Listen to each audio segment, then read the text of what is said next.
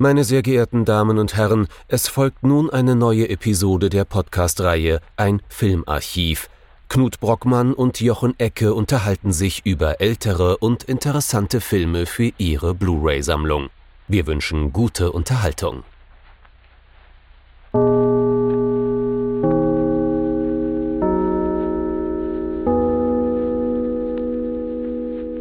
Hallo Knut. Hallo Jochen und hallo liebe Zuhörerinnen und Zuhörer zu einer neuen Folge von unserem Filmarchiv. Verspätet, voller Wonne und gleich dabei, unsere eigenen Regeln zu brechen. Was meine ich damit, Jochen? Was haben wir denn nur getan? Unsere eherne Regel ist ja eigentlich, dass wir nur über Filme sprechen möchten, die mindestens 20 Jahre alt sind. Und das tun wir diesmal wieder nicht, denn wir wollen uns und, und wir tun das das zweite Mal nicht bei einem Johnny To-Film, spezifisch PTU aus dem Jahr 2003. Und warum brechen wir diese Ehrenregel? Begründung Nummer eins. Ursprünglich war dieser Programmpunkt mal gedacht als eine Fortführung des Noirvember wir wissen, es ist Mitte Dezember jetzt, aber so war es nun mal geplant. Ähm, und da passt der so als äh, eine ganz spezifische Version von Neo-Noir nun mal sehr gut rein. Und Punkt Nummer zwei, halt so eben, weil wir Lust drauf haben. Und ab und an kann man sich diese, diese, diese Vergehen, diese Transgressionen, diese, diese Splitter im Gewebe leisten. Professor Stickelegger hat das nicht gemeint, als er das Buch geschrieben hat. Ich kann dir ziemlich genau das sagen. Aber äh, ich glaube, dass auch er uns zustimmen wird, wenn wir sagen, man kann auch mal über Filme sprechen, weil man über diese Filme sprechen möchte und weil man vielleicht auch ähm, hinter dem Regisseur sehr hinterher ist, weil er gerade in dieser Phase fantastisches Kino gemacht hat. Und das ist bei diesem Film definitiv der Fall. Und Dezember passt ja ganz gut, weil der Film ja auch gleichzeitig, und das ist jetzt vor unserem Intro so ein bisschen der Spoiler, auch so ein bisschen auf den Hashtag Japanuary hinweist. PTU aus dem Jahr 2003 von dem fantastischen Regisseur Johnny To, über den wir, glaube ich, beide eine höhere Meinung nicht haben könnten als Regisseur, ähm, der für mich, sage ich jetzt mal persönlich, unter den lebenden Regisseuren, er ist ja kaltgestellt leider größtenteils durch ähm, dadurch, dass seine Filme China. Festland China wenig genehm sein ge gewesen sein dürften. Ähm, aber von den lebenden Regisseuren gehört er für mich in so meine Top 5 oder Top 7 oder wie auch immer. Irgendeine Top auf jeden Fall rein von Regisseuren. Mindestens Top 500 mindestens das, die man auf jeden Fall hören müsste oder schauen müsste. Ähm, ja, dementsprechend, wir werden keine Top-Liste machen, aber wir können schon mal eine Sache sagen, dieser Film ist top, aber worum geht es überhaupt, Jochen? Oh, Backe. Äh, in, dem, in dem Augenblick, ich, ich jammer immer über diese Inhaltsangaben, aber an diesem Punkt wird es tatsächlich besonders schwierig, würde ich jetzt mal behaupten, weil das so eine ziemlich komplizierte, vielleicht nicht komplexe, aber komplizierte Netzwerknummer ist. Ne? Also es wird ein ziemlich großes Netzwerk an Figuren und Absichten dieser Figuren dargestellt, äh, die alle so nebeneinander herlaufen und ganz, ganz lange Zeit wissen wir auch bei vielen von diesen Plots und diese irrsinnigen Zahl von Plots nicht so wirklich, worum es überhaupt geht. Also es gibt zum Beispiel so einen besonders mysteriösen Plot, wo immer mal wieder in dem, im, im nächtlichen Hongkong, während unsere Polizisten ermitteln oder illegale Dinge tun, im Hintergrund ein kleiner Junge auf dem Fahrrad auftaucht und, und langsam vorbeiradelt an der Szene. Äh, und es dauert eigentlich so bis äh, kurz vor Schluss des Films, bis wir überhaupt verstehen, was es mit diesem Plot oder mit diesem, mit diesem Strang so auf sich hat. Ne? Das ist ganz typisch für den Film, dieses suppressive Erzählen. ähm, er setzt ganz, ganz stark auf solche, auf solche Überraschungseffekte und er ist auch ganz stark darauf konstruiert, dass wir ihn eigentlich nicht vorhersehen können.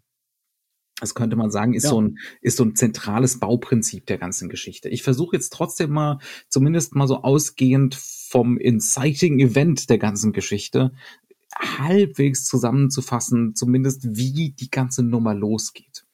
Zentral in der ganzen Konstruktion ist äh, Sergeant Losa, gespielt von Sweat Lam. Der wird in den Untertiteln immer nur Fatty genannt, was wohl auch die akkurate Übersetzung dessen ist, wie alle ihn ansprechen, weil er leicht übergewichtig ist. Ich würde noch nicht mal sagen besonders übergewichtig. Das ist äh, wohl ein wohlgedienter äh, Polizist, der geht in eine Nudelbar ähm, und äh, trifft dort einerseits auf eine Gruppe von, äh, von Triaden, ne, eine Triadengruppe, äh, den er, der er, und den macht er den Tisch streitig. Also es entbrennt sofort äh, ein Kampf um, um den bestmöglichen Tisch zwischen diesen beiden Parteien. Und man denkt jetzt, es geht eigentlich jetzt erstmal um diesen Konflikt Polizist Triaden. Äh, das eskaliert auch in dem Sinne, als dass, wenn äh, Fatty dann wieder aus dieser Nudelbar rauskommt, ein, einer von den Triaden draußen steht, ihm das Auto zerkratzt und dann rennt er hinter ihm her. Und in der Folge trifft er auf äh, wieder diese Triadengruppe Ne? Aber ohne ähm, deren Chef, ja. Genau, also ohne deren Chef. die Adjutanten ja. des Adjutanten, weil die, auch der Chef genau. ist ein kleines Licht. Ist, ist so ein ne? kleines Licht, ganz mhm. genau. Also ihm wird eine Falle gestellt in, äh, in einer kleinen Gasse. Ähm, aber tatsächlich wird er, wird er erstmal nicht verprügelt, sondern er rutscht auf eine Bananenschale aus. Und äh, als er wieder aufwacht, ist seine Pistole weg. Und äh, eigentlich ist das so das große Inciting-Event des Films, dass er sich jetzt auf die Suche nach seiner gestohlenen Pistole macht. Da aber bald seine Beförderung ansteht, will er auf gar keinen Fall melden, dass ihm die Pistole gestohlen wurde. Das ist ja eigentlich so das Schlimmstmögliche, was so einem Polizisten passieren kann. Er will mit Hilfe eines Kollegen, ich glaube, das ist Simon Yam, ne? gespielt genau. von Sergeant Mike Ho, äh, der Umgekehrt? bei der ist Sergeant äh, Mike Ho gespielt von Simon Yam, der Mega Sergeant Mike Ho gespielt von Simon Yam, so rum. Ähm, der, der ist Mitglied, also Fatty ist so ein Plainclothes Polizist, ne? Und äh, Sergeant Mike Ho ist äh, bei der PTU, das ist die, wie du es schon gesagt hast, Police Tactical Unit, äh, fast schon sowas paramilitärisch mit schweren Stiefeln. Die haben sowas fast paramilitärisches mit mit schweren Stiefeln etc. pp. Ähm, der soll ihm jetzt helfen. Sie wollen versuchen, zumindest die Nacht damit zu verbringen, diese Pistole wieder aufzu äh, äh wieder aufzufinden. Und dabei stoßen sie so in so ein Wespennest. Und das liegt auch daran, dass in dem Moment, wo Fatty die Nudelbar verlassen hat, der Triadenanführer umgebracht worden ist. Na, also das ist, das ist der erste große Überraschungseffekt des Films. Man denkt, es geht in dieser Nudelbar eigentlich um diesen, um diesen äh, territorialen Konflikt von Polizei und Triaden, aber eigentlich geht es darum, dass hier gleich ein Mord geschehen wird. Und äh, dieser Mord führt dann dazu, dass der Papa des ermordeten Triadentypen ähm, jetzt natürlich nach dem Schuldigen sucht. Ne, auf der Gegenseite. Äh, da komme ich jetzt durcheinander, wer da welcher Triadenboss ist. Das ist auch, äh, es gibt zwei große Bosse. Ne? Es gibt einen Bald Head, soweit ich mich erinnern kann, und einen Eyeball. Äh, Bald Head wird gespielt von Hoi Pang Le und Eyeball wird gespielt von Eddie Ko, den man, glaube ich, auch von, äh, von manchen äh, John Woo-Filmen kennt.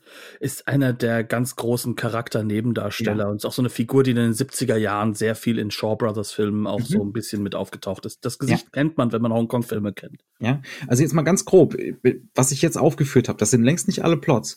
Wir haben Fatty auf der Suche nach seiner Pistole. Wir haben Sergeant Mike Ho auf der Suche nach Fattys Pistole. Wir haben ähm, den einen Gangsterboss, dessen Sohn umgebracht worden ist der, der festen Überzeugung ist, äh, dass es äh, ein gewisser anderer Gangsterboss war und der dementsprechend versucht, den ausfindig zu machen. Ähm, und dann haben wir, was ganz am Anfang noch genannt wird, einen Überfall auf einen Geldtransport durch Festlandchinesen, ähm, bei dem ein Polizist umgekommen ist. Und das ist auch nochmal eine Partei. Also diese Gangster, diese äh, vom Festland kommenden Gangster, die diesen Geldtransport über, äh, überfallen haben. Ähm, dann kommen noch dazu, äh, es gibt dann noch, noch diese FBI-artige Truppe da noch. Ganz ne? genau. Ja, genau. Ähm, um äh, Inspector Lee Cheng, gespielt von Ruby Wong Ähm, die ist so, so wie du wie du schon gesagt hast, ne, so eine übergeordnete Fraktion. Äh, die sind natürlich dann auch an der Aufklärung des Mordes an dem Triaden äh, beteiligt und äh, kommen dementsprechend so nach und nach Fatty auf die Schliche ähm, und so weiter und so fort. Ich könnte noch ewig weitermachen, weil es wird jetzt hoffentlich aus dieser wirren Erzählung deutlich, ähm, dass diese ganze Geschichte aus unglaublich vielen Plots, aus Strängen, aus Gruppierungen besteht. Ähm, und das ganz zentral, der zentrale Motor ähm, für alle Plotentwicklungen eigentlich immer Zufälle, also ganz, ganz strategisch eingesetzt der Zufall ist und dementsprechend äh, die Unvorhersehbarkeit. Ja, also das ganze Ding ist auf, äh, auf Unvorhersehbarkeit gebaut, was natürlich auch ein Grund dafür ist, dass man den Film nach einer Weile sehr distanziert guckt. Weil sämtliche Hypothesenbildung, die man so anstrengt, wie könnte es denn jetzt mit der Handlung hier weitergehen, die ist sehr, sehr schwierig bei einem Film, der immer und immer und immer wieder einem beweist, nö, ich mache jetzt hier mal was, was völlig zufällig und random und willkürlich ist. Wobei dieses ähm, mit Distanzierung gucken, das mhm. bezieht sich eigentlich nur auf dieses, äh, wie folge ich der Handlung. Mhm. Also ich glaube, das ist ganz, ganz wichtig, weil ähm, also man muss sich auch wirklich vorstellen, diese dass das überhaupt diese Festlandchinesen, die den Geldtransport überfallen, dass die wieder vorkommen, das hat man ja ganz vergessen, dass die wieder die vorkommen, genau, ja. weil die nämlich am Anfang des Films nur über ein, nur übers Polizeiradio kurz eingeführt werden. Mhm. Und danach geht es schon in diese Sache mit dieser Pistole. Ähm, und, und das, was, was halt richtig spannend an der ganzen Geschichte ist, ist, dass eigentlich alle Nebenhandlungen, alle Haupthandlungen irgendwann in einer Straße, an einer Stelle und auch, ich sage es vorweg, in einem Shootout kulminieren mhm. werden. Aber dieser Shootout hatte nichts Spektakuläres, sondern er ist spektakulär da drin, dass er entzerrt ist. Mhm. Dass ihm halt wirklich alles von wegen ästhetischer Spannung fehlt. Also das heißt, ähm, der benutzt zwar viele Zeitlupen. Er benutzt zwar Special Effects wie wirklich äh, ja, so, so, so Blutexplosionen mhm. aus den Körpern heraus. Es ne? ist, also es ist ganz stark Pack and Paw inspiriert. Aber klassischer Pack and Paw. Also mhm. nicht Pack and Paw als Spektakel, sondern wieder das Spektakel, sich gegen das Spektakel gleichzeitig irgendwo stemmen, weil es eher darum mhm. geht, um diese Zeitlichkeit, um diese Auflösung mhm. von diesem Kurzen der Zeitlichkeit, das ja, gleichzeitig. dieses chaotische und wirre und sinnlose dran an diesem Moment. Ne? Genau. Und, und wenn ich das jetzt so sage, da kulminiert das Ganze da kulminiert auch die Geschichte, warum radelt da der kleine Junge entlang? Mhm, da mhm. kulminiert eine Geschichte wie, was ist mit der Pistole? Da kulminiert aber auch der große Kampf zwischen den beiden Triadenbossen. Mhm. Das heißt also, da werden diese ganzen Geschichten nebeneinander gestellt die gar nicht mal nebeneinander gehören von, von mhm. der Wichtigkeit her oder von dem, wie zentral sie also eigentlich die Nummer mit dem Jungen können. könnte wirklich unwichtiger nicht sein. Ne? Aber sie ist die Story, die zum Beispiel eine der Figuren in der PTU mit am meisten beschäftigt, weil sie ist mhm. die Rätselgeschichte. Mhm. Weil man weiß nicht, was da passiert und der kleine Junge fährt immer da vorbei, wo plötzlich Autos scheinbar aus dem Nichts heraus anfangen, dass ihr Alarm losgeht. Also ähm, wir haben wir haben hier mit anderen Worten schon mal, oder unterbreche ich dich jetzt ganz schlimm bei irgendwas? Nee, mach ruhig weiter. Also wir haben hier, das ist so der allererste Punkt, die allererste These, die man so mal in den Raum stellen kann. Wir haben einen Film, der wirklich außergewöhnlich erzählt ist. Darin ist er ja auch Throwdown sehr ähnlich, über den wir vor ein paar Wochen gesprochen haben. Im selben Zeitraum entstanden, teilweise an denselben Drehorten, also diese äh, Keller Arcade, diese, diese Videospielbude, das ist dieselbe wie in Throwdown zum Beispiel hier. Ähm, er hat noch eine andere Ähnlichkeit. Äh, er ist genauso wie Throwdown stark von Akira Kurosawa inspiriert. Also wer äh, hier die Handlung mit der Pistole verfolgt hat, der wird sagen, ja klar, natürlich Stray Dog, also das spielt da definitiv eine Rolle. Also äh, ein streunender Hund ist der deutsche Titel, ne? 1949, mhm. einer der am wenigsten verfügbaren äh, Kurosawas überhaupt, glaube mhm. ich. Ja. Leider. Also das ist ein Film, der ist ganz, ganz ungewöhnlich erzählt. Ne? Der ist in dem Sinne, bietet er sich wahnsinnig an für so eine formalistische Analyse, äh, wie dieser Film immer und immer wieder die Hypothesenbildung blockiert. Ne? Also wie, wie alles so ein False Start ist. Zum gewissen Grad natürlich, oder sagen wir es mal so, ähm, er hat ganz viele Detektivplots. Ne? Es sind gleichzeitig laufende Detektivplots letzten Endes, äh, wo jede dieser Figuren im Prinzip eine Untersuchung führt. Und es ist in dem Sinne auch ein klassisch weiterlaufender Plot, weil die natürlich immer wieder weitere äh, weitere Clues kriegen. Also Hinweise, wo denn jetzt welcher Triadenboss sein könnte, wo sich dieser und jener versteckt, der vielleicht mehr Informationen haben könnte über die Pistole. Ne? Also das, das läuft schon ganz klassisch. Aber was halt dann nicht wirklich so klassisch ist, ist, äh, dass das alles zu nichts führt. Ne? Und dass genau. es immer wieder unterbrochen wird durch irgendwelche überraschenden, willkürlichen Momente ne, die, die, und dann, und dann äh, kollabiert sozusagen dieser ganze Plot in sich. Genau. Also wenn man sich mit dem Plot mal vorstellen möchte, er hat so eine Zopfstruktur, ne? Wir haben so mhm. drei, vier verschiedene Stränge, die immer wieder miteinander kulminieren, wo immer dann wieder so sozusagen dann übereinander gelegt werden, wie bei einem Zopf. Mhm. Nur das Problem ist, dass diese Kulminationspunkte nicht wirklich die Handlung für beide weiterbringen oder sie miteinander zusammenbringen, mhm. sondern an diesen Stellen wird immer wieder klar, es gibt nichts, was zusammenhängt. Und wenn was mhm. passiert, ist es Zufall. Mhm. Und dadurch entsteht natürlich dann für uns irgendwann dieser Punkt, an dem wir uns zurücklehnen und sagen, okay, ich will gar nicht mehr verstehen, wie das zusammenhängt, sondern ich möchte jetzt verstehen, warum gucke ich das Ganze denn? Ja, genau. Und der Hook, warum ich das Ganze gucke, und den darf man auch nicht unterschätzen, weil du sagst so schön, wir distanzieren uns. Von was wir uns nicht distanzieren, ist das grundlegende Thema. Mhm. Und dieses Thema, das der Film hat, das wird immer ja immer klarer, das wird immer deutlicher und zeigt sich immer mehr auch als als etwas, was Frustration hervorruft. Mhm. Also zumindestens in so, ich sag mal eher linksliberalen Menschen wie mir, mhm. äh, nämlich das, dass ist so hier das nihilistische Gegenbild zu zu Throwdown. Ne? Throwdown genau. hat ja so durchaus positive Züge. Er will ja so ein bisschen so ein Pep Talk für für Hongkong nach ne, einer gewissen Virusgeschichte zu derselben mhm. Zeit. Schweinegrippe war es, ne? Ähm, und, und diese Geschichte. Sein, ja, ich saß eins, ja, ja, genau. ja. Ähm, hallo. Mhm. äh, und, und da ist so äh, PTU wirklich das dunkle Gegenbild dazu. Ne? Das, ja. das kann man schon sagen. Also, und was ist denn jetzt dieses grundlegende Thema? Wir haben es ja mit drei verschiedenen Polizistengruppen zu tun. Und mhm. wir haben ja schon gesagt, Film Noir spielt eine Rolle. Mhm. Und jetzt kommen wir nämlich zu diesem Punkt, warum spielt Noir eine Rolle? Nicht nur visuell, darauf wirst du mit Sicherheit gleich nochmal mit mehr eingehen können, noch sogar als ich. Ich sag nur Spotlights und Nacht. Mhm. Ähm, aber was, was zentral ist, natürlich löst sich sozusagen diese, diese Grenze zwischen Gut und Böse in diesem Film, wie wir das vom Noir kennen, immer deutlicher auf. Mhm. Also wir werden auf allen Seiten sehen wir, wie Leute gefoltert werden und zwar mhm. ekligst gefoltert werden.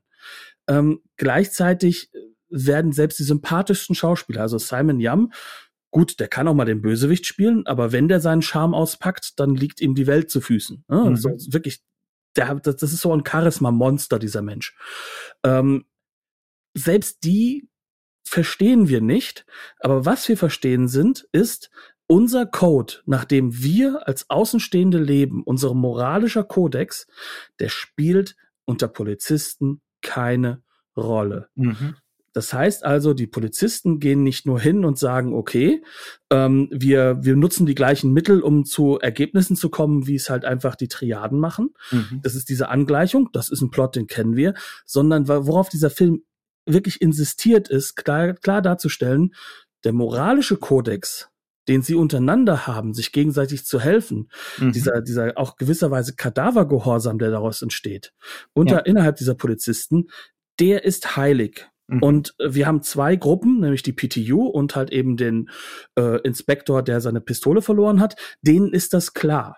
Also mhm. heißt der Straßenpolizei und der PTU. Ja. Und jetzt kommt ja noch diese quasi CIA-mäßige, ich behaupte das ist so eine Antikorruptionsbehörde. Das ist eine Antikorruptionsbehörde. Genau, die aber in ne? Wirklichkeit sehr chinesisch ist. Das heißt mhm. also, meine Regeln setze ich einfach egal wie nee, durch. Nicht, nicht Antikorruption, sondern Anti-Mob, äh, also Anti-Triaden. Ne? Genau. Und das ist halt so eine Truppe, die, ja. die wer, wie gesagt, also die, die, die Ruby Wong, die Schauspielerin, die dort sozusagen die Chefin spielt, die ist glasklar, die weiß ganz genau, alles ist richtig nach dem Gesetz, alles ist mhm. richtig, was ich machen kann.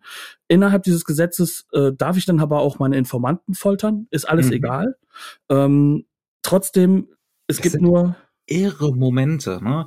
Also diese, aber sie hätte sich trotzdem, Wasser, ne? Genau, aber ja. sie hätte sich ja trotzdem moralisch überlegen gegenüber den anderen Polizisten, den sie ja auch nachstellt. Ja, ja. Und ein ganz zentraler Teil dieses Films ist, der auch klar zu machen, nee, bist du auch nicht. Mhm. Es gibt hier keine moralische Instanz außer dieser eigenen Moralwelt, die sich alles in dieser Polizei aufgebaut hat. Mhm. Und das ist natürlich nicht nur düster, nihilistisch, es ist auch, es macht wütend und mhm. da bist du emotional dabei. Ja. Deswegen, das ist mir nochmal so wichtig hervorzuheben, das ist ein hochemotionaler Film, mhm. aber die Handlung aber nicht, nicht, nicht. weil wir mit irgendwelchen Figuren mitfiebern oder so. Nee. Ne? Oder weil ähm, wir den Plot auseinandernehmen wollen, sondern der Plot ist nur Means für die Symbolebene und für, mhm. für dieses, dieses höher gelegte, was will ich eigentlich erzählen. Also es ist schon so, dass es ein Film, bei dem wir immer mal wieder in Subjektive gezwungen werden. Das ist aber keine klassische melodramatische Subjektive. Ne? Also nicht so im Sinne von, oh, fühle mit,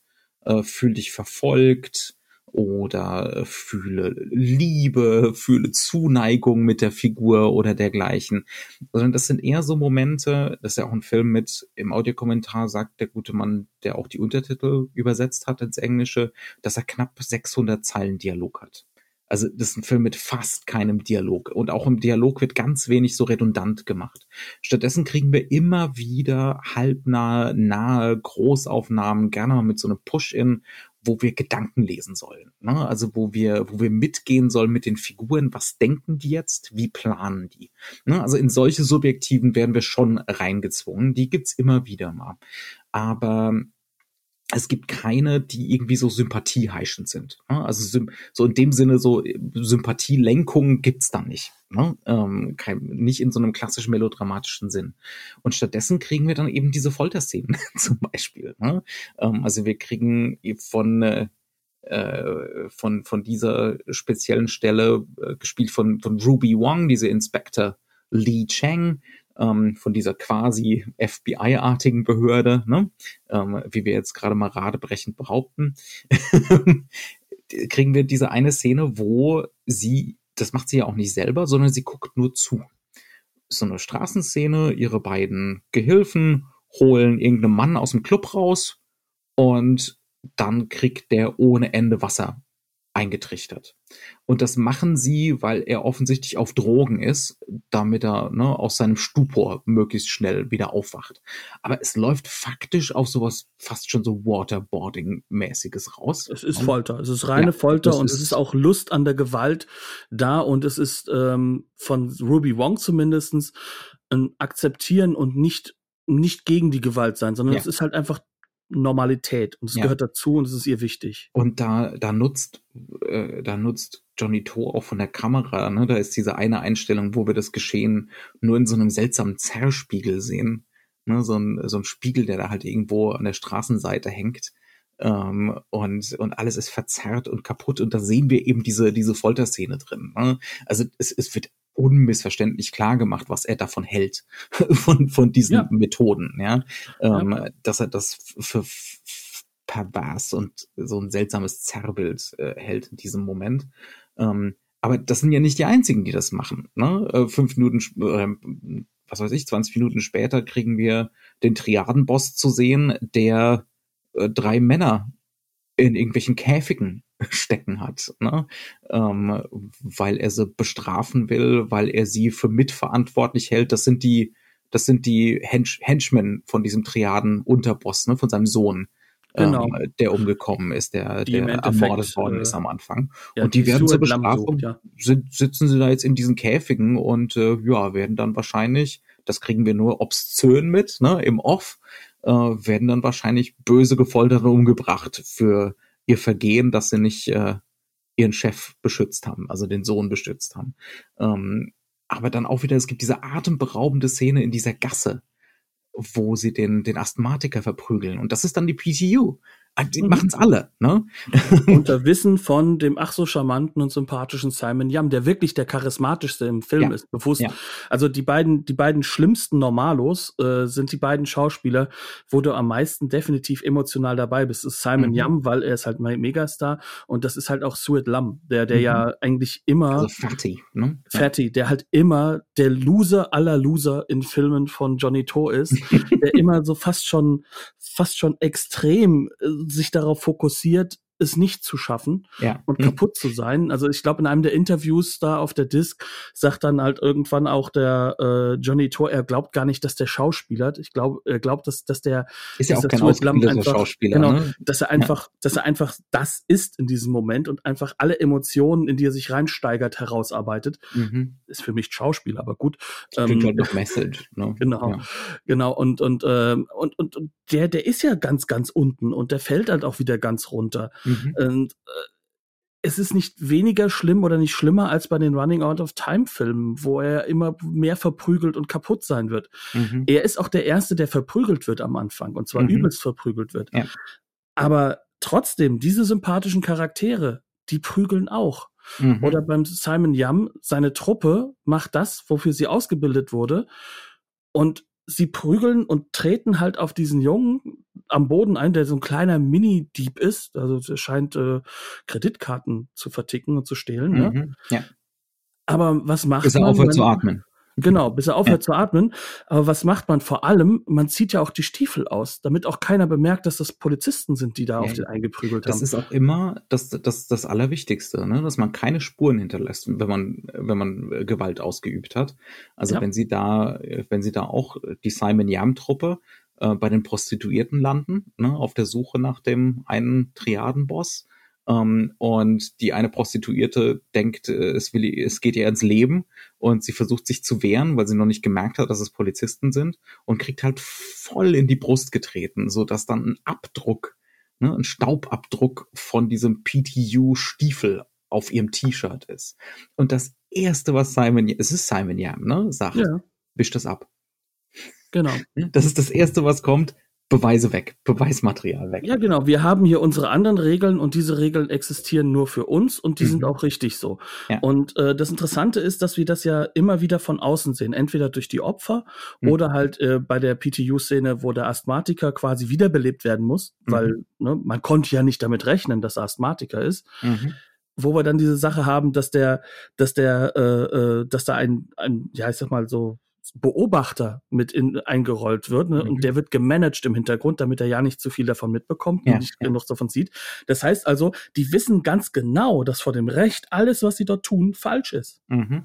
Es ist aber egal, weil ihr Kodex ist wichtiger als das Recht. Ja, bei dieser Simon Yam-Truppe kriegen wir doch sogar den Prozess gezeigt, wie Simon Yam ist natürlich die ganze Zeit wohl auch aus so einer freundschaftlichen Loyalität zu Fatty äh, zu allen Schandtaten bereit. Um ja, weil man auf der Ebene halt auch zusammenarbeiten und zusammenhalten muss. Genau. Man muss sich ja gegen Eine die Hand Truppe die andere. Und, äh, Ruby Wong auch noch irgendwie aufrechthalten. Und die anderen ziehen dann nach und nach mit. Also erstmal die, die sowieso ihm die ganze Zeit untergeordnet sind. Das sehen wir bei dieser fantastischen Treppenszene. Das ist so der Vorlauf zu dem Moment, den ich gerade beschrieben habe, wo Simon, die Simon Yam-Figur zu diesen Prostituierten kommt ne? und der einen mitten in die Brust tritt. Ähm, und im Vorlauf dazu arbeitet er sich so ein Treppenhaus nach oben. Und die ganze Zeit beobachten ihn seine Männer von draußen. Wir sehen, die sehen dabei zu, wie das Licht seiner Taschenlampe sich nach und nach eben so das Treppenhaus hochbewegt. Äh, und irgendwann, und warum bleiben sie draußen? Weil es natürlich hoch illegal ist, was der gute Mann da gerade tut. Ne? Der dringt da ein Privathaus ein, ohne überhaupt ne, einen offiziellen Anlass dafür zu haben. Mhm. Ähm, und dann nach und nach landen sie halt doch im Treppenhaus. Ne? Und dann gibt's diese, diese Ordnerfigur, das ist auch ein Angehöriger der PTU, dieser Police Tactical Unit, aber wohl nicht ähm, das ist so ein sowas wie so ein Supervisor, ne? Also der der kommt äh, von der Zentrale, der soll zum genau. einen lernen, selbst vor, vor Ort zu arbeiten, aber der soll halt natürlich zurückberichten, dass die auch alles richtig machen. Dass die alles richtig Und deswegen machen, genau. muss der am Anfang gemanagt werden, bis man ihm vertrauen kann, dass mhm. er auch den Bericht liefert, den er berichten soll, genau. was er am Ende natürlich tun wird. Und den sehen wir dann auch, wie er irgendwann ins Glied fällt. Genau. Spätestens bei dieser fantastischen Szene in diesem Café, ne, wo sich alle, es gibt immer wieder so Nexuspunkte, wo sich plötzlich alle Figuren wieder treffen. Ähm, und da gibt's eine wirklich tolle Szene in so einem, alles spielt ja bei Nacht, in so einem Café. In, äh, Im Audiokommentar heißt das, ist wohl so ein ganz klassisches äh, Hongkong-Ding, ähm, was sich ab den 50er, 60ern entwickelt hat, in Imitation äh, der Tee-Obsession der englischen Kolonialherren. Irgendwann ist man halt selber gegangen und hat, äh, hat Tee getrunken ähm, und äh, wohl auch Eis gekauft und irgendwann konnte man da auch essen. Ne? Also es ist im Prinzip äh, wie so ein Schnellimbiss, man kann sich nur hinsetzen. Ähm, und mit so einer extrem niedrigen Decke. Der ganze Film ist übrigens on Location gedreht, was, halt, was nicht heißt, dass er realistisch ist. Er ist weit oh entfernt von jedem realistischen Gestus. Ne? Aber da landet dann Fatty und trifft auf die PTU-Leute. Und äh, ne, da haben wir dann auch wieder diese Dynamiken, wie viel wollen die anderen PTU-Leute wissen. Äh, es, dann muss er sich mit Simon Yam an einen anderen Tisch setzen und dann landet natürlich diese äh, FBI-artige Frau auch mit dabei. Und dann muss Fatih natürlich abhauen, weil die ist immer auf der Spur. Ne? Ähm, aber das ist dann auch so eine Szene, wo man dann eben sieht, ähm, die, das ist doch, glaube ich, der Ordner. Oder ist es Simon Yam, der aus dem Weg geht, wenn Fatih weg, wegrennt? Also der ihm den Weg frei macht. Und alle, es sind zwei, drei alle Leute und es ist halt auch ja? eine weitere Person, die wir noch ja. nicht genannt haben, nämlich Cat, äh, mhm. äh, gespielt von Maggie Sue. Ja. Die, äh, die spielt sozusagen so die eins unter äh, Simon Yam, die auch gleichzeitig mhm. sozusagen die komplette Kommunikation übernimmt, aber die halt auch schon sofort weiß, wann er sozusagen off the record gehen will mhm. und da, das dann halt auch macht. Gleichzeitig aber auch gar nicht so positiv dahinter steht. Die hat dann eher so die Storyline mit den mit den Autos, die mit einem kleinen Jungen in ja. der Umgebung andauernd mhm. Alarm loslegen. Ja. Ähm, was, ja, wie gesagt, also das, also alle diese Leute, sie gehen alle dem aus dem Weg und äh, Ruby Wong macht klar, dass sie alle als Feinde sieht. Mhm. Und trotzdem ist halt einfach wirklich der Film so, dass ganz am Ende die Polizei komplett in ihr Glied reinfällt. Mhm. Inklusive ihr und ohne zu viel zu verraten, sie halt auch sozusagen die gleichen Methoden anwendet und sich mhm. sozusagen halt auch den Schutz der anderen Gruppe mit reinholt. Das heißt also auch sie mhm. fällt sozusagen in diesen diesen Mori in diesen eigenen Moralweltkorridor ja. hinein, in mhm. diese äh, in, in, in diesen unausgesprochenen äh, äh Rechtsraum. In die Sachzwänge. Ähm, ja, das ist deine Aussage. ähm, ja. Und und ja, und, und sie löst das Ganze halt sozusagen auch dann auf die möglichst so eine Art und Weise, dass man sich abspricht und dann einfach eine Storyline erfindet. Weil die Plotpoints geben ja nichts her.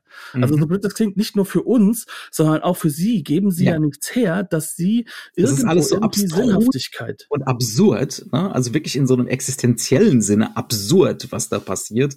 Das kannst du in keinen Bericht schreiben. Genau. Das wäre, ne, Samuel Beckett würde das eher als realistisch ja. wahrnehmen als der Supervisor. Da kann man von ausgehen. Mhm. Also äh, das ist so so einer dieser Kernpunkte und ähm, der ganze Film möchte uns auch klar machen, dass das nicht realistisch ist, mhm. sondern dass er hier diese Punkte machen möchte. Also wir haben das ja immer wieder. Die, die Figuren suchen ja ihre eigenen Plotpoints. Also sie suchen ja ihre eigene Narration sozusagen mhm. und sie finden sie ja nicht. Also mhm. ich möchte nach da oben gehen, äh, in diese Räumlichkeiten als Simon Yam. Ich finde dort die Prostituierten. Eigentlich wollte ich aber diese Truppe dort finden, um herauszufinden, wo die, wo die Pistole wo die ist. ist. Ja. Aber jetzt habe ich dort nichts geschafft. Für mich als Zuschauer ist da ein Plotpoint, weil für mich ist der Plotpoint, wie gehen sie denn mit den Prostituierten um? Mhm. Was ist denn das, was ihm am wichtigsten ist? Nicht, sag mal, kannst du noch atmen, sondern fisch ja. das weg. Tut mir ja? leid, dass ich dich getreten habe. Nein, genau. Ja, also das ist sozusagen, auf mhm. der Ebene ist da ein Plotpoint für uns als Zuschauer. Aber diese Frustration gibt sich ja durch die, also diese, diese Frustration, eine Narration zu entwickeln, die, die zieht sich ja auch durch die Figuren durch. Mhm. Die müssen ja selbst an den Punkt kommen, an dem sie irgendwann sagen, was habe ich in diese Nacht eigentlich gemacht und warum? Und, und, Total, ja. Und ja. jetzt Spoiler-Podcast wieder her, ne? Das Ganze endet natürlich darin, sie befinden sich so in die Seitengasse, wo am Anfang der Junge da ausgerutscht ist und verprügelt wurde und seine Pistole ihm geklaut wurde, ne? Äh, mhm. Die ist ja zufälligerweise da, wo diese Straße ist, an der auch alles andere zusammenläuft. Und er rutscht auf der gleichen Bananenschale aus und fasst dann zur Seite und dort liegt dann seine In den Pistole. Müll und da liegt halt die Pistole. Das heißt, ja. die ist nie geklaut worden. Mhm. Da, da, ist nie was passiert. Das, natürlich wurde er auch ausgespielt, weil er sie gesucht hat. Ja. Aber egal wie, es gab nie einen Sinn für das, was passiert. Und urplötzlich mhm. in diesem ganzen Kladderadatsch kommen dann diese Festlandchinesen mit, mit, mit massiver Bewaffnung daher und denken sich, oh Gott, die komplette Hongkonger Polizei ist uns auf den Fersen. Auch wieder als völlig mal, absurder Zufall. Ne? Sind die dann plötzlich da eben zufällig genau am selben Ort? Ja. Genau, und, und, und der Film kann das natürlich nur machen, indem er uns auch ästhetisch ganz gewisse Räume mitgibt. Ne? Mhm. Also ich, ich fange jetzt mal mit der Ästhetik an. Ist dir eigentlich aufgefallen, dass außer den Hauptfiguren kein Mensch scheinbar in der Großstadt Hongkong nachts auf der Straße, auf der Straße ist. genau. Es, der Film behauptet ja, dass er mitten in der Innenstadt spielt. Ne? Er ist wohl zusammengewürfelt aus diversen, also von Sachen Dreh, in Sachen Drehorten. Es ist nicht nur Innenstadt, sondern es sind diverse Orte, aber er behauptet, dass wir mitten in der Innenstadt sind. Und da ist niemand. Ich mhm. kann mich noch erinnern, ich habe ihn tatsächlich 2004 oder so das erste Mal gesehen und das, was von dieser erste Sichtung übrig geblieben ist, ist wirklich so Hongkong als seltsame Mondlandschaft. Als mhm. seltsame, einsame, bedrückende Mondlandschaft. Und das wird natürlich noch befeuert dadurch, ähm, dass, also es geht nie darum, aus diesem aus dieser Location-Arbeit einen wirklichen Realismuseffekt zu ziehen, sondern es geht darum, und ich glaube, das ist das Wichtigste für ein Hongkong-Publikum, diese Stadt zu verfremden. Ne? Also so einen seltsamen Verfremdungseffekt damit zu erzielen.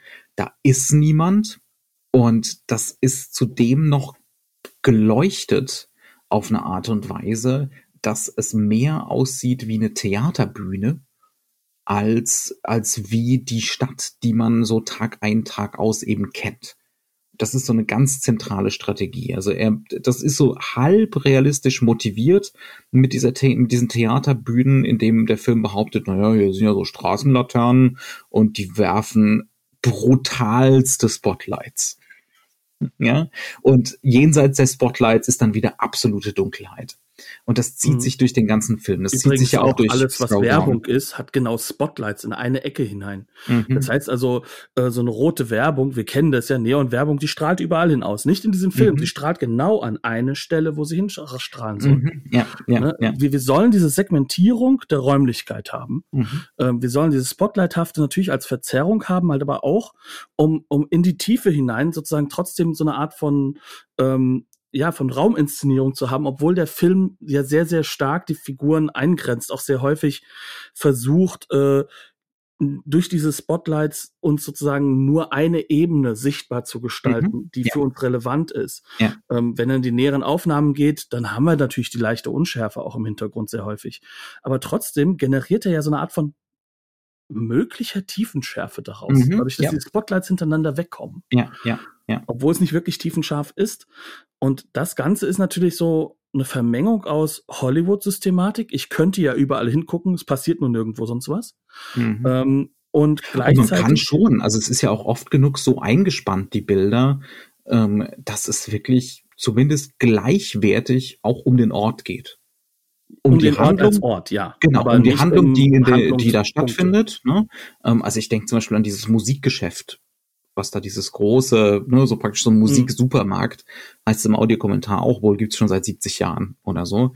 Ähm, und da hat halt riesige Neonreklamen und äh, die wirklich so drei Neonreklamen. Genau, die so drei, die so drei Stockwerke hochreichen. Mhm. Und äh, da ist auch in diversen Einstellungen ist das auf diese Reklamen eingespannt, das Bild. Nicht auf die handelnden Personen. Ne?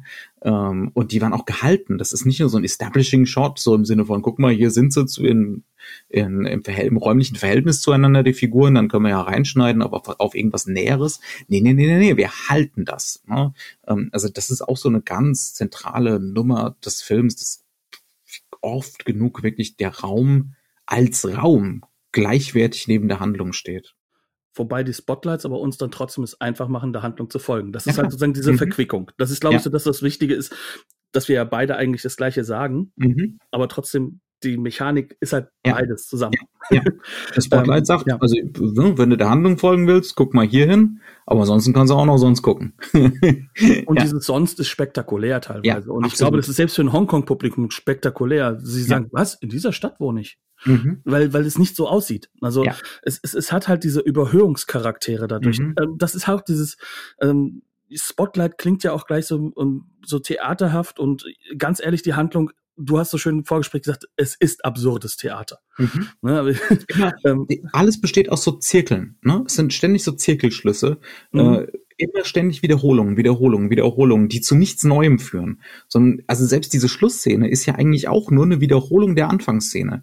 Ne? In der Anfangsszene gibt's halt diesen Mord dann plötzlich als Überraschung als eigentlichen Punkt. Und in dieser Schlussszene gibt's dann halt äh, diese Typen, die den Geldtransport überfallen haben, die da so plötzlich überraschend auftauchen. Und die scheinbar ja. auch irgendwie zusammenhängen könnten mit diesem Mord. Weil, mhm. weil, weil in gewisser Weise das nämlich halt der Punkt ist, es ist eigentlich immer wieder eine Figur, die als Randfigur eingefügt wird und wo du nicht weißt, was ja. du mit ihr anfangen sollst. Also, ähm, also es gibt keine Progression ne, in genau. dem Sinne. Ja? Aber ja. lass uns da auch nochmal drüber reden. Dieser Mord am Anfang, ne? Was, welche Figur macht denn diesen Mord?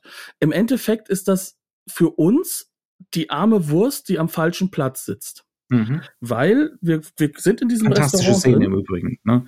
Das und ist auch, so Johnny To in a nutshell eigentlich. Ja. ja, und mit mehr Humor als bei Johnny To später eigentlich drin ist, aber so der humoristische Johnny To kommt da auch raus, weil es halt, halt so, so, so ein Fähnchen-Wechsel-Spiel hat. Mhm. Weil ähm, es kommt halt als erstes, sitzt da einfach nur dieser Kerl. Wir sind in der Nudelbar.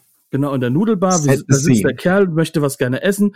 Ähm, hektisch rennt natürlich der Chef da entlang, der dann die ganzen äh, Orders aufnimmt und dann kommt halt diese Truppe, ähm, Triadentruppe. Und natürlich müssen die einen speziellen Platz kriegen. Anfangs, der erste Platz, der geht nicht, weil da tropft nämlich die Kühlanlage.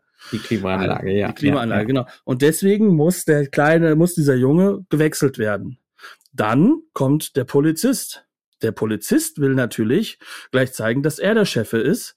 Also verjagt er auch diese Jungs wieder. Das die heißt Triaden, also, die Triade. Ja. Das heißt, die müssen an den ungewollten Platz, während dann dieser ungewollte Platz für den Jungen auch wieder irrelevant wird, weil der ist ja noch kleiner. Ja, darf also er jetzt auch nicht mehr sitzen. Dann kommt er an den schlechtesten Platz überhaupt in genau. der ganzen, im ganzen Restaurant. Nämlich genau ja. an der Tür, wo andauernd jeder rein und raus rennt. Ja, ne? Und immer wird es halt nur dadurch irgendwie reduziert, hier komm, kriegst was umsonst, es tut mir ja leid, aber äh, ne? Und du denkst die ganze Zeit, das ist die arme Wurst neben dem Kellner. Mhm. Und dann irgendwann merken wir, der greift da in seine Tasche, da hat er ein riesiges Messer und er ersticht ja nicht nur diesen Triadenboss mhm. oder diesen Unter-Unterboss. Nein, er macht das in so einer absoluten Ruhe, Kühle, so, so abstrakt entfernt, wie das halt im, ich sonst wirklich nur kenne, also das kenne ich nur im asiatischen Kino. Das mhm. ist sowohl in Hongkong als auch in Japan so eine Option. So Sabu ist noch so ein Regisseur, der diese Trockenheit eines solchen Moments darstellen kann und diesen abstrusen Humor, der dabei rauskommt. Weil der Junge ist nicht sofort tot. Nein, der hat dieses riesige Messer da in seinem Rücken stecken und dann läuft er zum Taxi, äh, will ins Krankenhaus gefahren werden. Der Taxifahrer rennt weg und dann fährt er ja mit dem Taxi sozusagen noch sterbend da entlang. Mhm. Das heißt also, wir kommen von dieser klassischen, ganz, ganz klassischen Nutshell-Szene, die John Woo hundertmal gebracht hat, die auch ein Kurosawa in seinen Filmen schon hundertmal gebracht hat, da dann mit Samurai und jeweiliger Stellung. Fantastisch inszeniert, ne? Also Fantastisch inszeniert, wie die sich gegenseitig, wie sich die, wie sich die Machtverhältnisse nur mit Blicken ausdrücken. Ne? Genau, aber wer, er wer guckt hier wen von wo an? Was bedeutet welcher Blick? Ne? Ja. Ja. Aber er behauptet halt klassisches Genre. Und da merkst mhm. du halt, warum in Johnny To halt auch als so eine Art Nachwehe oder vielleicht halt auch Teil dieser, dieser zweiten Welle des, des, des uh, New Wave of Hong Kong mhm. Cinema gesehen wird. Weil wie zum Beispiel auch ein früher Fruit Chan, er exerziert das erstmal aus. Und erst damit, dass dann plötzlich die einzige Figur, die definitiv irrelevant ist und für den mhm. Zuschauer steht, zum Mörder wird. Weil der steht für den Zuschauer, für den ja, Unbeteiligten. Ja. Und dann wird er der Mörder und dann entsteht diese abstruse Sequenz daraus, mhm. die, die, die, die in ihrer Trockenheit erschreckend und komödiantisch zugleich ist. Mhm. Ähm, das ist halt dann der Moment, jetzt lernen wir, okay, in diesem Film kann ich mich nicht drauf einstellen. Und vor allem, ich kann ja. mich auch nicht hooken an, an, an die Figur, an, die nebendran steht. Das ja. ist so später bei, wie bei dem PTU-Typen, ja. der, der eigentlich äh, die überprüfen soll. Das war unser Hook. Nein, er wird auch mit einem. Wir werden, wir werden von vornherein blockiert, ganz genau, und verunsichert. Ne? Guck mal, eine Genrestruktur. Nee, doch nicht. oder, oder, oder doch, es war eine, aber äh, um die ging's eigentlich nicht. Und ähm, find bloß niemanden hier sympathisch. ja, und, und da können wir aber auch wiederum an den Punkt kommen. In dieser Hinsicht wird der Film dann aber auch wieder, und das, das zeigt ja auch, dass Johnny To ja in Anführungszeichen trotzdem erstaunlicherweise in England, in Frankreich, in Deutschland immer wieder neu aufgelegt wird. Ähm, das ist halt zutiefst europäisch. Und mhm. so benutzt er ja auch dieses, dieses Noirhafte, weil Noir auch benutzt ja diese Strukturen, die wir kennen, mhm. überästhetisiert sie teilweise oder findet eine ästhetische Logik, wie wir die ja auch in diesem Seriellen hatten, was wir ja. jetzt in den letzten ja. Folgen hatten. Absolut. Und ja. diese, diese ästhetische Logik, innerhalb dieser agiert dieser Film und radikalisiert sich immer mehr mhm. in alle möglichen Ecken und Enden. Und natürlich macht er das als Reflexion über Noir, mhm. ähm, als Reflexion auch über dieses amerikanische Genre oder eher diesen französischen Blick auf das amerikanische Genre sogar eher. Weil dieses nihilistische, ganz ehrlich, die 70er Jahre Frankreichs finden das echt gut, was ja, er da macht. Ne? Das ist mit Sicherheit auch, also er ist ja großer Jean-Pierre Melville-Fan. Ne? Ja. Und davon hat's ganz, ganz starke Züge. Auf jeden Fall. Ja. Definitiv. Und Kurosawa passt dann ja auch da rein. Ne? Also Stray Dog, wie gesagt, ich habe den Film gefühlt vor 100 Jahren das letzte Mal gesehen. Ähm, aber Stray Dog ist sowas von das Zeichen für die japanische Konstruktion von Noir. Es ist eigentlich einer der zentralen Noir-Filme, aber er kommt halt aus diesem japanischen Kontext, mhm. der sich dann ja später in den 50er, 60er Jahren in diesen Yakuza-Filmen so ganz stark wiederfindet, hat aber noch viel mehr so diese, diese Verbindung hin zu diesem leidenden europäischen Bild, was damit ver vermengt wird, mhm. Kurosawa war ja ein Regisseur für, äh, für die internationalen Kinos. Es war ja ein Regisseur, der sagt, okay, ich bin Japaner, aber ich mache internationales Kino und genauso ja, ja. deswegen ist er ja auch dann in Hongkong wieder da, in USA, im New Hollywood. Das ne? Existenzielle, ne? Also dieses Ex Existenzielle oder Existenzialistische, ne? Das, das greift Kurosawa ja auf wie Ne? Niemand anderes sonst in seinem ja, Land. In, also, in seinem Land, genau. Ja, ja also, ja. also gerade, gerade, also diese Form, andere Formen von Existenzialismus, die ja auch noch ins, existieren dort, ne? Also mhm. äh, Osu und Co. sind ja auch irgendwo existenzialistisch, aber ganz anders, ne, ganz mhm. andere Methodik. Ja. Und, und das greift halt dieser Film auch wieder auf. Und auch mhm. da merkst du halt, und das sind ja zwei Filme quasi aus zwei unterschiedlichen Jahren von äh, äh, von Johnny To, wo er jedes Mal rekurriert auf Kurosawa. Mhm. Ne? Also Throwdown, den wir dieses Jahr hatten, ist ja ne, äh, äh, Sanjiro Sugata, äh, ja. also dieser Judo-Film. Und ähm, jedes Mal rekurriert er halt auch auf dieses Weltmännische, dieses so, das auch diese asiatische Mentalität mit dem amerikanisch-europäisch-westlichen Konstrukten zu verbinden, ja, ja.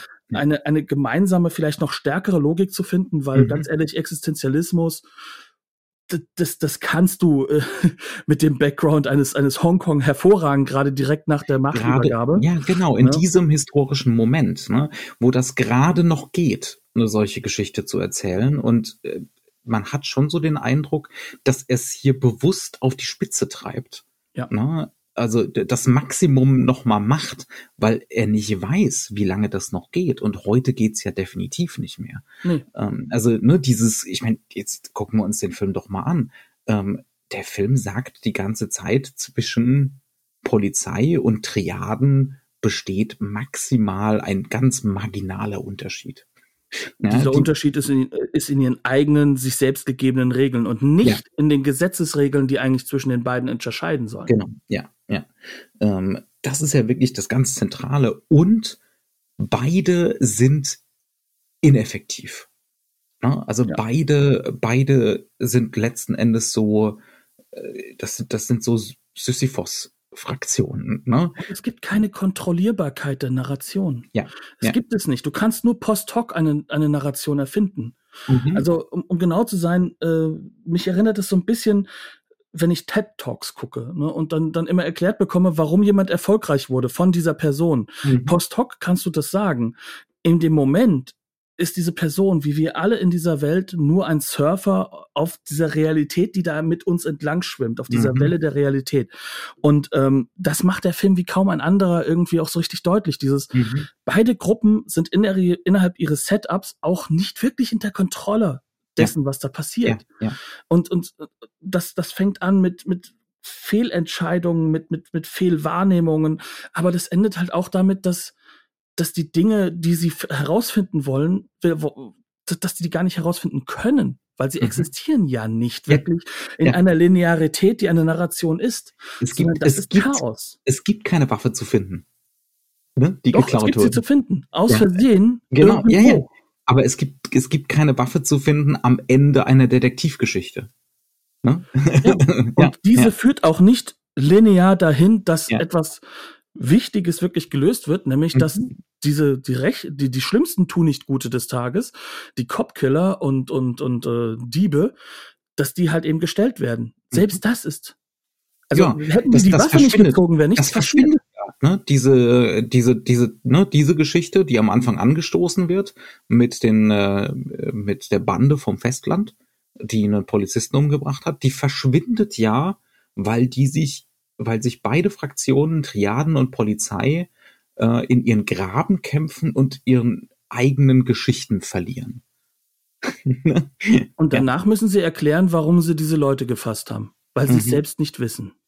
Und, das ist, und ich finde, das ist äh, auf der einen Seite natürlich total nihilistisch, auf der anderen Seite ist es natürlich höchst politisch in diesem Moment. Mhm. Nämlich, warum wurde denn Hongkong zurückgegeben? Warum wollten das die, ein Großteil der Hongkong-Chinesen? Warum ändert sich das alles gerade? Mhm. Ähm, was ist der Sinn von, von, von, von dieser, diesem Konstrukt Hongkong von Anfang an gewesen? Also diese Sinnhaftigkeiten oder die fehlenden Sinnhaftigkeiten, die wabern so über dem Ganzen drüber. Mhm. Spätestens ja. dadurch, dass ja das Hongkong-Kino durchsetzt ist von dieser Frage des Geschwisterlichen zwischen mhm. Festlandchina und eben dieser ja. britischen Kolonie Hongkong mhm. und und diesen diesen zwischen diesen Welten stehen ähm, und ja, aber der amerikanische Buddy-Movie ist ja nichts gegen Heroic Bloodshed, eben deswegen, weil dieses politische Moment, das ja keine Sau sieht, wenn er sich einen John Woo-Film das erste Mal anguckt, mhm. seien wir mal ehrlich, ich auch nicht. Weil das ja immer mitschwingt für jemanden aus dieser, äh, aus, aus, mhm. aus dieser ähm, zeitlichen Umgebung, sag ich mal. Ja. Das ist ja nicht nur Raum, sondern auch Zeit, wo du da sein musst. Ja. Und dieser Film, je mehr du selbst diese Befindlichkeiten hast, desto mehr resoniert das. Ja und wird ja. dann halt zum hochpolitischen und für Festlandchina sehr problematischen Film, weil mhm. alles, was sie repräsentiert, ist eine Gang, die auch Killer sind und eine übergeordnete Polizistengruppe, die sich dann selbst einordnet in diese anderen alten äh, Strukturen der Polizei. Strukturen, genau. Und ähm, in keiner Weise irgendwie besser ist. Äh, ne? Was auch nicht sein kann, da reingedrückt wird, ja. weil auch sie ja. können es nicht ja. erklären, was passiert ist, mhm. ohne dass sie nicht selbst Schaden nehmen. Was für ein nihilistisches, mhm. aber doch wunderbares und wunderschönes Stück Kino. Es ist ja auch sehr lustig. Ne? Ja, also diese, diese ganzen, Spaß. diese ganz, es ist ja auch eine, eine sehr, sehr schwarze Komödie auf eine Art und mhm. Weise. Oh, der Herr Melville hat da auch wieder im ja, Endeffekt ja. seinen Einfluss hinterlassen. Ja. Und auch der Herr Kurosawa, auch der mhm. konnte schwarzen Humor wie kaum ein anderer. Ne? Also ich glaube, man kann zusammenfassen mit, wer diesen Film jetzt nicht guckt, nachdem wir das da alles erzählt haben, dem können wir jetzt nicht mehr helfen. Es tut mir nee, leid, also das ist schon die ganze drüber. Das ist schon ein ziemliches Meisterwerk. Ne? Also das ist jetzt kein kein kein kein großer Film in dem Sinne, dass er einen mitreißt dass, dass, dass er einem äh, in so Identifikationen reinzwingt mit Figuren. Ne, das, das passiert hier nicht. Man wird nicht transportiert in eine in eine Story World und ne, äh, fühlt sich fühlt sich so gezwungen da irgendwie mitzugehen, sondern das ist so ein Film, der einen konstant so analytisch außen vor lässt und der einen auch ständig verwirrt und, äh, und frustriert. Ne? Und, äh, und wütend macht über die Bedingtheit der Welt. Dort. Ja, ja, ja. Aber was er trotzdem macht, ist, er bleibt bei einem und dann plötzlich ist das Analytische weg und dann fällt es so ineinander zusammen. Mhm. Auch das ist so etwas, was, was diesen Film vielleicht auch, wenn man jetzt einmal in Europa bekannteren Regisseur nochmal nehmen möchte, das ist so etwas, ähm, was so in Hongkong sonst ein Fruit Chan oder vor allem in Wong Kar Wai ausmacht. Mhm. Auch das sind keine Filme, die in dem jetzigen, dem dortigen Moment bei dir bleiben. Mhm. Ganz ehrlich, deren Formen auch teilweise total in die Langeweile übergehen, obwohl er total ähnliche Strategien hat, wenn man es mal Fallen Angels und Co. angucken. Aber das ist halt so der Punkt, so ähnlich funktioniert das und wie ich finde, auf elf gedreht, weil das Teil halt noch tiefer reingeht und noch mehr. Ich, ich finde, man ähm, merkt ihm so eine Dringlichkeit an. Ne? So, und das muss jetzt halt noch mal sein. Ne? Genau, und das ist ähm, so das, wo, wo Wonka ja. Wai durch die Themen, die er wählt, äh, nicht ganz so in diese Dringlichkeit drin ist. Dafür macht er ja seine Filme nie fertig. Also der kann ja 20 Jahre später noch an denen rumbasteln, ja. weil sie noch nicht Wobei der sind. ja Ähnlichkeiten hatte hier, ne? Der wurde ja mhm. über über drei Jahre hinweg gedreht, immer wieder mal so stückchenweise. Aber ohne Budget. Wenn mal das wieder halt ein bisschen Punkt, Geld ja. da war, genau, ne? Weil den auch schon damals keiner finanzieren wollte. Also um genau zu sein, hat er sich dadurch aber diese Freiheit genommen. Das ist so diese mhm. Freiheit durch Independent, das, was ja auch in den USA eine Zeit lang ganz wichtig war. Ich habe mal ein Interview mit Johnny To gelesen, wo er gesagt hat, äh, der, der Interviewer hat ihm die Frage gestellt, wenn Ihnen mal jemand ein Budget von 100 Millionen Dollar geben würde, was, was für eine Art von Film würden Sie drehen? Und dann hat er gemeint, ich würde 100 Filme für eine Million Dollar drehen. Charmant und richtig. Und, und ne, also das, ja, ja, das, das sieht man auch an, an einem Film wie dem. Ja. Aber gut, lass uns noch mal ganz kurz darüber reden, warum dieser Film zu Recht in der Masters of Cinema Serie drin ist von Eureka und warum das gut ist, dass er da drin ist, weil mhm. Eureka einfach eine fantastische Blu-ray zusammengestellt. hat. Ja. Also das ist ähm, es ist ein Kernwerk eigentlich, wenn ja. man sich mit dem Kino dort auseinandersetzt, mhm.